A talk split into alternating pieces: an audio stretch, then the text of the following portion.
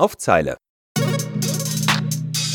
Der Nachrichtenpodcast der Fullerer Zeitung. Unsere Artikel schreiben wir genau auf Zeile. Was zwischen den Zeilen steht, das besprechen wir hier. Hallo und herzlich willkommen zu unserer dritten Folge des Nachrichtenpodcasts auf Zeile.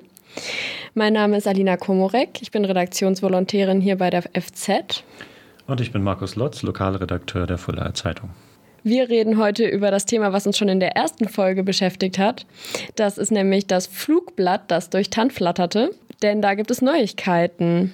Die Autorin und der Autor des Flugblatts haben sich zu Wort gemeldet und Stellung genommen im Gemeindeblättchen von Tann und haben sich ja haben Sie sich denn jetzt eigentlich entschuldigt? Nee, nicht so richtig. Also das Flugblatt, das von Andrea Willing, Klaus Denner und Bruno Hilde Fischer in Umlauf gebracht wurde, ähm, hatte ja zum Inhalt, dass, äh, also es ging ja um diese, ähm, um diesen Konflikt zwischen, ich sag mal, Stadtentwicklung und äh, behinderten Menschen, die da äh, nach Meinung der drei zu gehäuft auftreten, aber so eine richtige Entschuldigung kam jetzt nicht, obwohl das ja wirklich große Wellen geschlagen hat.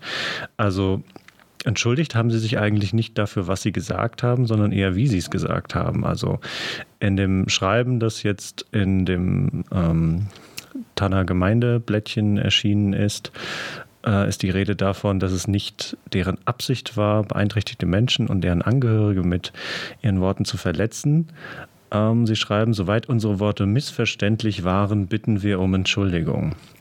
Also da wird sich ähm, eher für die Wirkung entschuldigt, nicht aber für das, äh, was Sie da eigentlich geschrieben haben.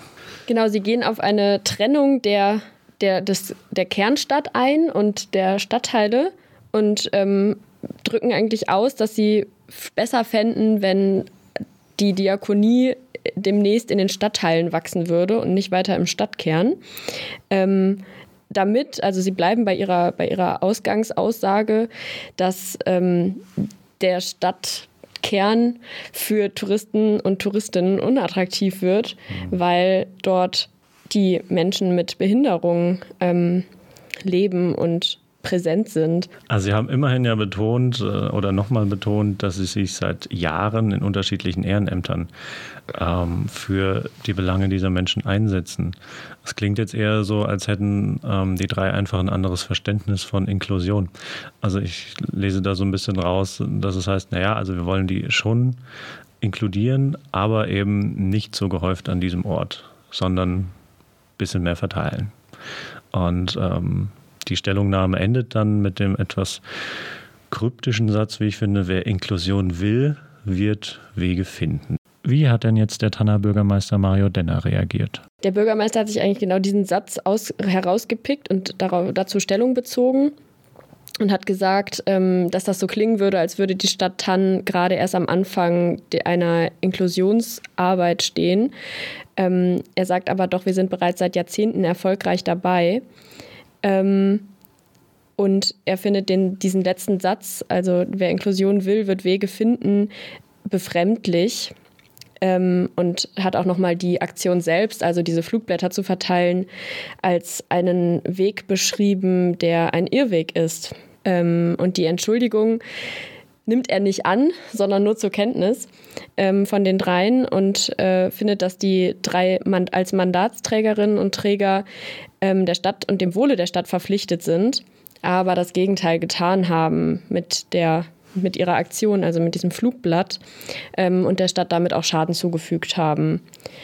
Ähm, und heute also am Freitag, am Tag der Aufnahme sozusagen, ist ja auch geplant, dass die CDU und die SPD in der Stadtverordnetenversammlung ähm, in einer Erklärung die Rücktrittsforderung gegen die drei ähm, einreichen, bekräftigen sozusagen.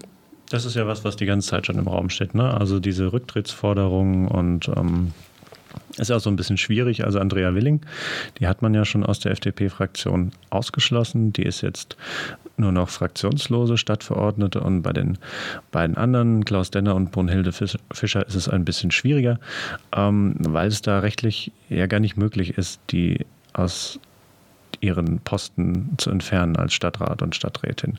Das heißt, die müssten tatsächlich zurücktreten. Ähm, was jetzt aber nicht unbedingt so klang, wenn man sich mal diese Entschuldigung, nennen wir es jetzt mal, uns genauer ansehen, weil da eben auch die Aussage auftaucht, ähm, wie gesagt, dass sie sich für Menschen mit Handicap einsetzen und ähm, dafür wollen sich die drei, wie auch in den vergangenen Jahren, auch in Zukunft einsetzen. Also wenn man möchte, kann man da auch durchaus den Willen rauslesen, dass die drei weiterhin ähm, kommunalpolitisch aktiv bleiben möchten. Genau, und zudem haben sie ja auch nicht gesagt, dass sie zurücktreten möchten. Also das steht ja auch nicht in diesem Schreiben, in dem Gemeindeblättchen. Also bleibt spannend, wie sich diese Geschichte entwickelt. Ein weiteres Thema, was uns diese Woche beschäftigt hat, war die Danzebringstraße. Da geht es um die Umbenennung. Die Danzebringstraße ist benannt nach dem früheren Fulda Oberbürgermeister Dr. Danzebrink. Und diese Benennung erfolgte im Jahr 1964, war als eine Ehrung gedacht, so wie das bei diesen Straßennamen immer so ist. Und das soll jetzt rückgängig gemacht werden. Ähm, Grund dafür oder Grundlage dafür ist ein Gutachten. Und dieses Gutachten hält fest, dass dieser damalige Oberbürgermeister eine, Zitat, stabilisierende Wirkung ähm, auf das NS-Regime hatte. Das bedeutet, ähm, wie das das ist häufig so die Schwierigkeit bei diesen Straßengeschichten, ähm, wenn das so eine Zwischenrolle war, also kein, kein glühender Nazi, sage ich jetzt mal, ähm, auch niemand, der mit denen nichts zu tun haben wollte, sondern so ein Zwischending. Hat, hat das Regime irgendwie unterstützt oder hat seinen Nutzen daraus gezogen ähm, und deswegen soll das jetzt umbenannt werden.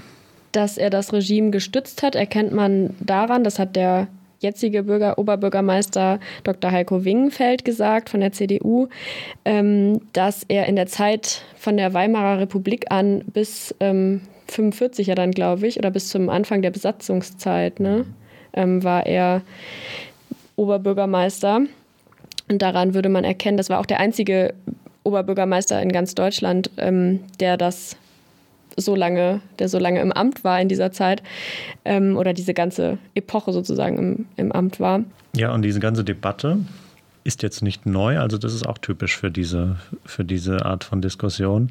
Die Debatte wurde 2015 schon angestoßen und zwar durch einen Artikel in unserer Zeitung.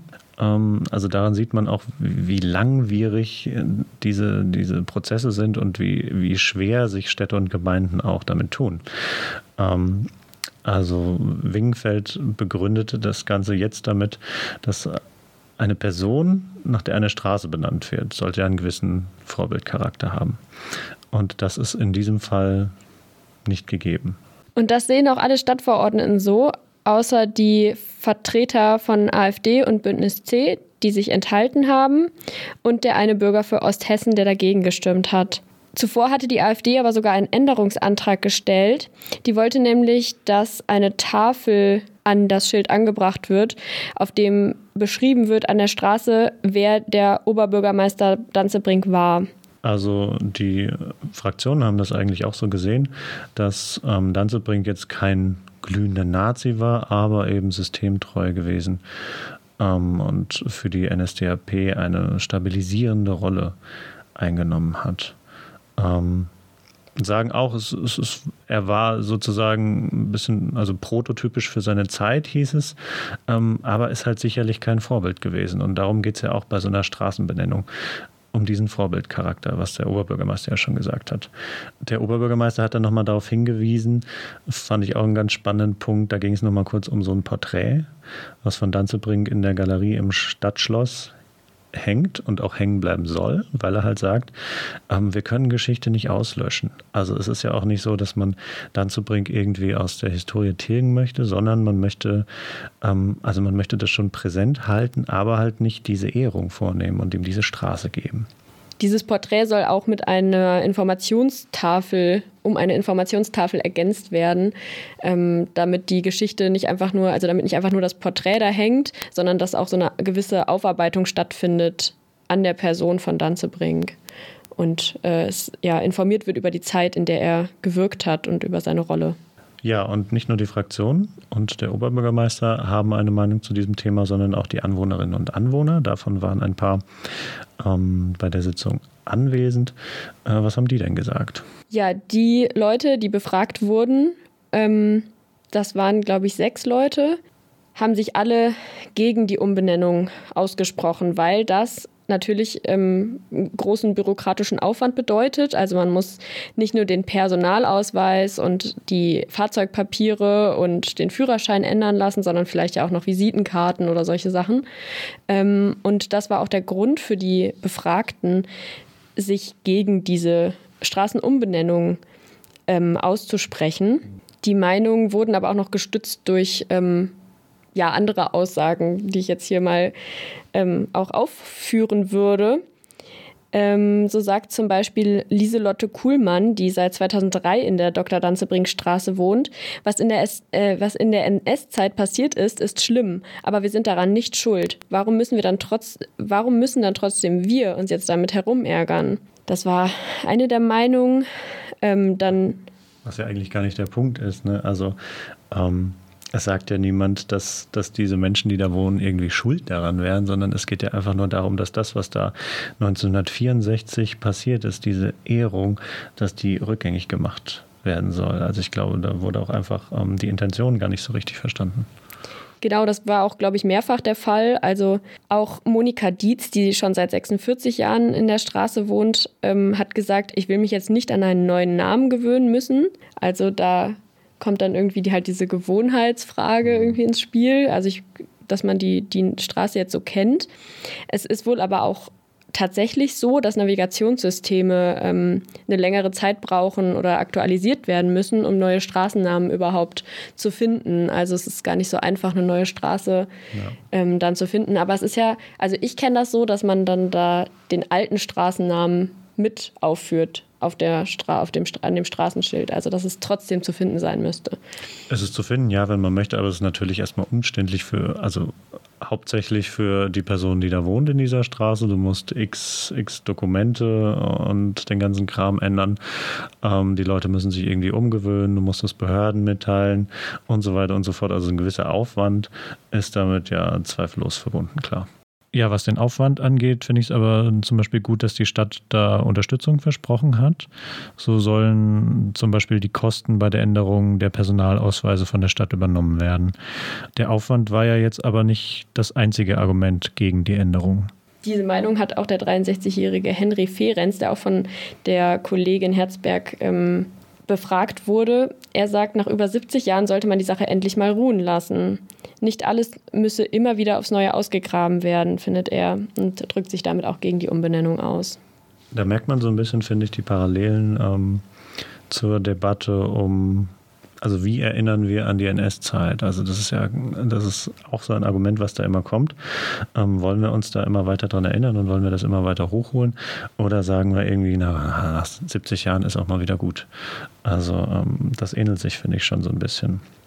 Spannend fand ich auch, hm, also wir haben jetzt gesehen, die Kollegin Jasmin Herzberg hat die Menschen gefragt und alle, die da waren, haben ja quasi gesagt, sie sind dagegen. Ich könnte mir jetzt aber auch, also das ist jetzt nur eine Vermutung, aber ich könnte mir halt auch vorstellen, dass diejenigen, die da waren, das waren halt die, die gegen die Umbenennung sind und sich deswegen dahingesetzt haben. Das sieht man zum Beispiel auch ganz gut an dem ähm, 25-jährigen Alexander Steg, der da war.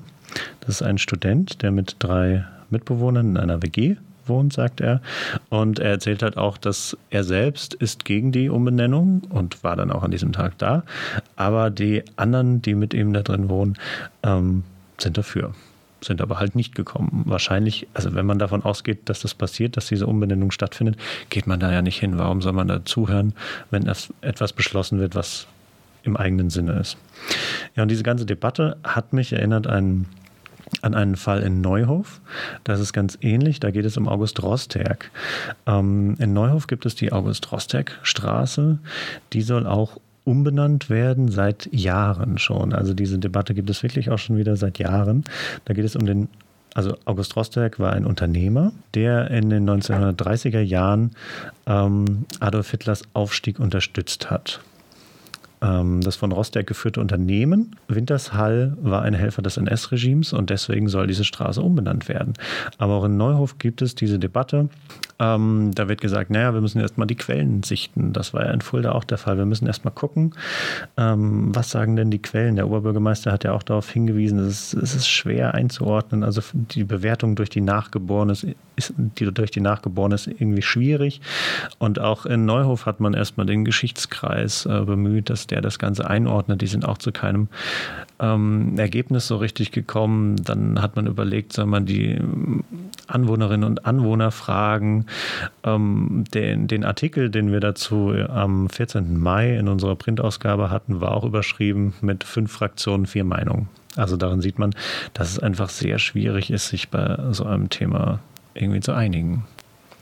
Genau, das geht aber auch über den Kreis hinaus, also auch außerhalb des Landkreises Fulda. Es wird darüber diskutiert, ähm, ob man Straßen umbenennen sollte aus historischen Gründen. In Berlin gibt es zum Beispiel die Mohrenstraße, über die diskutiert wird. In Hannover ist es die Hindenburgstraße. Und ähm, da gibt es auch immer wieder Diskussionen, die ja die auch diese Gründe, dieses, das, für, das dafür und das dagegen ähm, immer wieder abwägen müssen.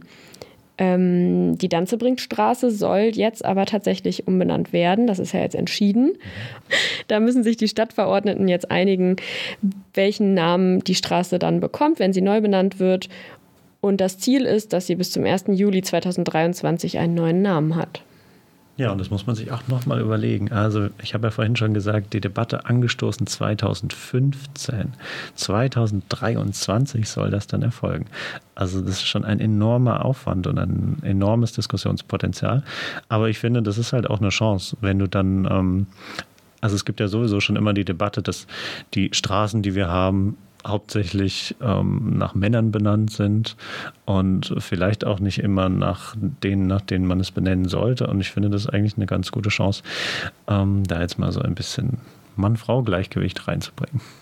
Ja, aber es gab auch noch andere Themen, die diese Woche spannend waren. Genau, und die auch noch Auswirkungen haben auf die nächste Woche. Denn am 3. Juni ist die Premiere endlich von Robin Hood, dem Musical, das im Schlosstheater stattfinden wird. Ähm, das wurde jetzt nämlich seit 2020 immer wieder verschoben aufgrund der Corona-Pandemie. Und äh, der Andrang ist groß. Also die FZ hat auch Karten verlost für die Robin Hood Premiere, glaube ich.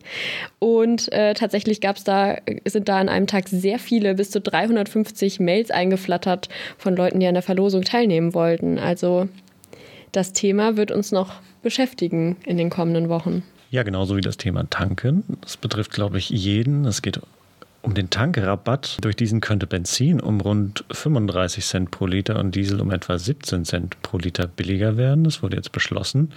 Und diese ähm, Steuersenkung ist befristet, das heißt, sie ist für drei Monate angesetzt. Und ähm, auch ganz interessant fand ich, wird den Staat nach eigenen Angaben 3,15 Milliarden Euro kosten. Also da geht es schon um ein bisschen Geld.